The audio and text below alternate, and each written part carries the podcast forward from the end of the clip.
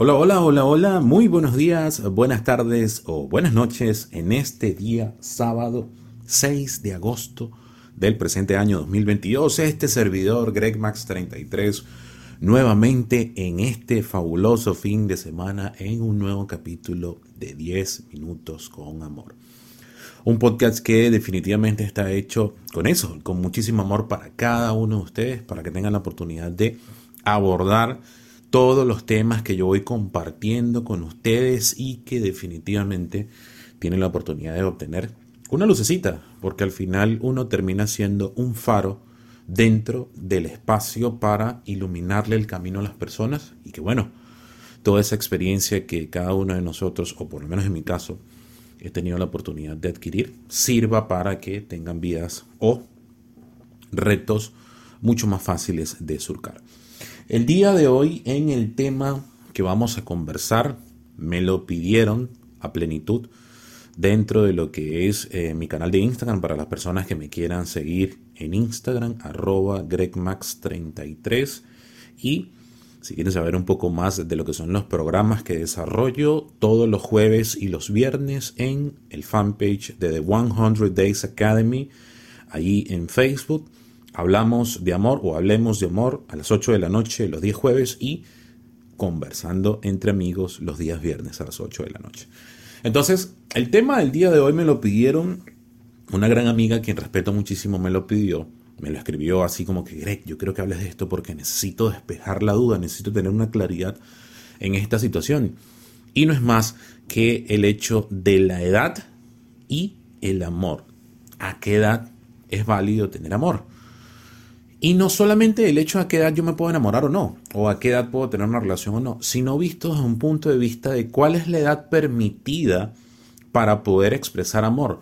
Porque, vamos, desde, por ejemplo, desde la mítica canción de José José, que salió por allá finales de los 80, principios de los 90, ahorita no recuerdo exactamente el año que decía 40 y 20, eh, ¿Es válido enamorarse cuando hay una diferencia prominente de edad entre dos personas? Mira, y mi respuesta es un rotundo sí.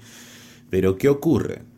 Que las personas que están inmersas dentro de estos procesos donde una u otra persona, independientemente de quién sea, sea la mujer o sea el hombre, tiene más edad que el, el otro integrante de la relación, están buscando un proceso de validación de la relación. Entonces empiezan a buscar puntos referenciales en el espacio para convalidar la relación y resulta que la sociedad nos ha demostrado que es demasiado dura en estos aspectos. No convalida el hecho de que realmente una persona que esté en sus 20 o que esté en sus 30 se pueda enamorar de una persona que esté en sus 50, que esté en sus 60 y que esté hasta en los 70, porque todos tenemos derecho a amar Mira, una de las cosas que yo expreso en el libro de la fórmula del amor, una de las cosas que yo hablo en todas mis redes sociales y en todos mis programas, es que el amor es el pegamento que une a todo el universo.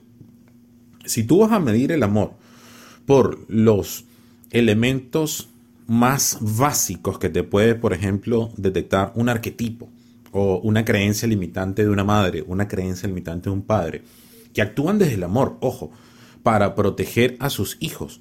Pero ¿qué ocurre cuando ya un hijo está en sus 20 o está en sus 30 y es una persona que ya ha surcado, es consciente de los actos que está haciendo y tiene todo el derecho a entablar una relación con una persona que probablemente tenga 10, 20, 30 años más que ella?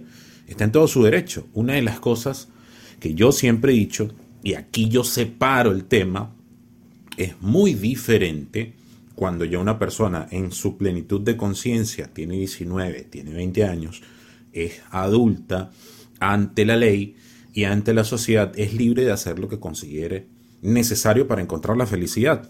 A partir de ahí no hay problema. El problema y otro tema de discusión sería que la persona tenga menos de 18, sea una menor de edad o sea un menor de edad, y ahí sería un problema. Porque las personas en esa etapa y la parte fundamental que ocurre en este caso particular, si fuera un adolescente, es que nosotros empezamos a cuestionarnos, desarrollamos la segunda conciencia, la conciencia de que vamos, ya somos conscientes de que somos conscientes, o sea, empezamos a, a atinarle a lo que es mi impacto positivo o mi impacto negativo en la realidad, entonces en este proceso cualquier agente externo que intervenga de manera directa dentro de este proceso va a distorsionar más el proceso en sí mismo. Eso es una cosa diferente.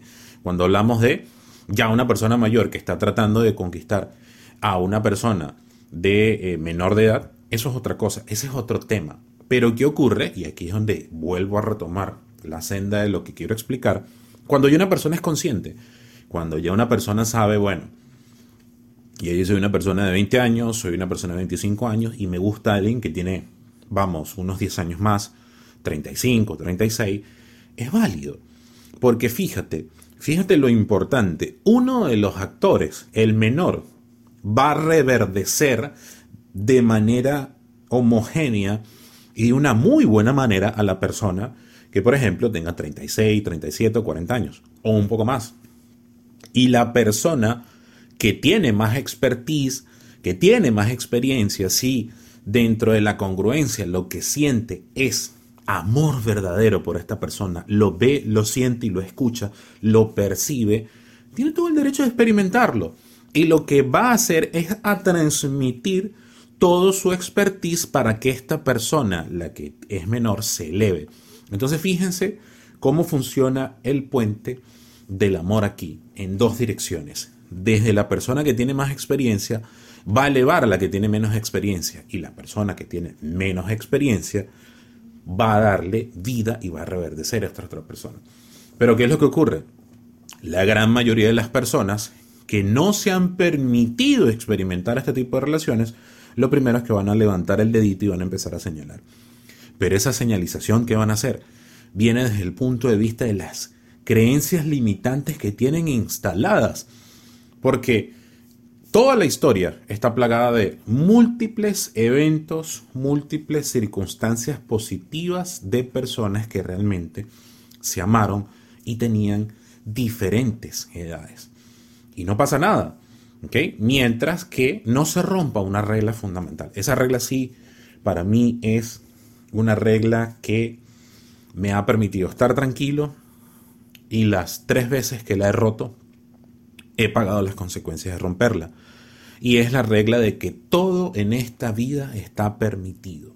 Mientras eso que haces no te haga daño a ti mismo ni le haga daño a otras personas. Todo en la vida está permitido mientras no se rompa esa regla. Y si en el proceso de amarte tú tienes 40 y la otra persona tiene 25 o la otra persona tiene 21, 22 o es al revés, disfrútenlo porque esta vida es para experimentarla, para vivirla, para sentirla, para vibrarla.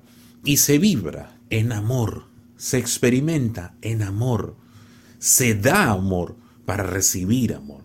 Y si tú realmente tienes tus elementos congruentes, estás sano o sana, de manera emocional, has saneado todo probablemente de relaciones anteriores, has saneado esas emociones para no llevarla a la nueva relación y tú realmente lo que sientes por esta persona es algo realmente bonito que quieres vivir, vívelo.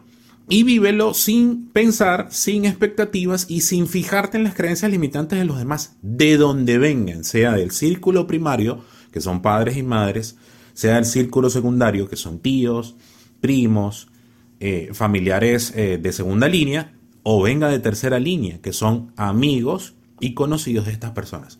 Vamos, vivan la vida, porque hay algo importante que yo siempre digo en este caso particular, y es, hay un estudio de la doctora Elizabeth Kluber Roth, y lo expresa en su libro Amanecer, un nuevo comienzo, eh, donde ella trata una investigación que ella hizo con más de 5.000 pacientes que estaban en el borde de la muerte. Ella era una referente de la tanatología, que estudia precisamente lo que es el proceso de morir, ¿no?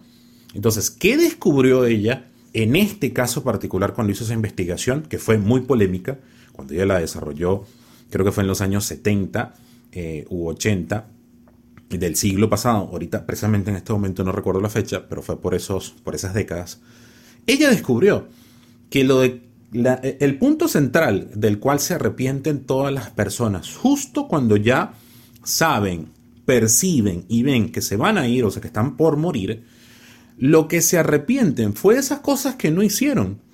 No de las que hicieron, sino de las que no lograron hacer nada. Entonces, piensen en un momento, ¿ok? Específicamente, imagínense que ya están en el momento final y que ya no, se les acabó el tiempo, no tienen más nada que hacer. Créanme que se van a arrepentir de no haber hecho esas cosas que tenían que hacer y menos en el amor. Porque como nosotros vibramos en amor, de una u otra manera vibramos en alta frecuencia o en baja frecuencia, pero vibramos todo el tiempo en amor, definitivamente lo más importante es que vivas la experiencia. Los prejuicios, las creencias limitantes, déjenlas a un lado y vivan ese amor que tienen todo el derecho a vivir. Eso es lo que quería compartir este día hermoso sábado. Estoy grabando el podcast viendo la ventana de mi casa. El cielo está hermosísimo el parque que tengo enfrente de mi casa está bellísimo y veo el mar hasta en el fondo. Imagínense, qué hermoso. Así que nada, quiero desearles un feliz fin de semana, un feliz sábado y bueno, pendientes del capítulo de mañana que va a estar muy bueno y que, como siempre, que Dios me los bendiga, que el universo me los acompañe. Namaste, nos vemos. Chao, chao.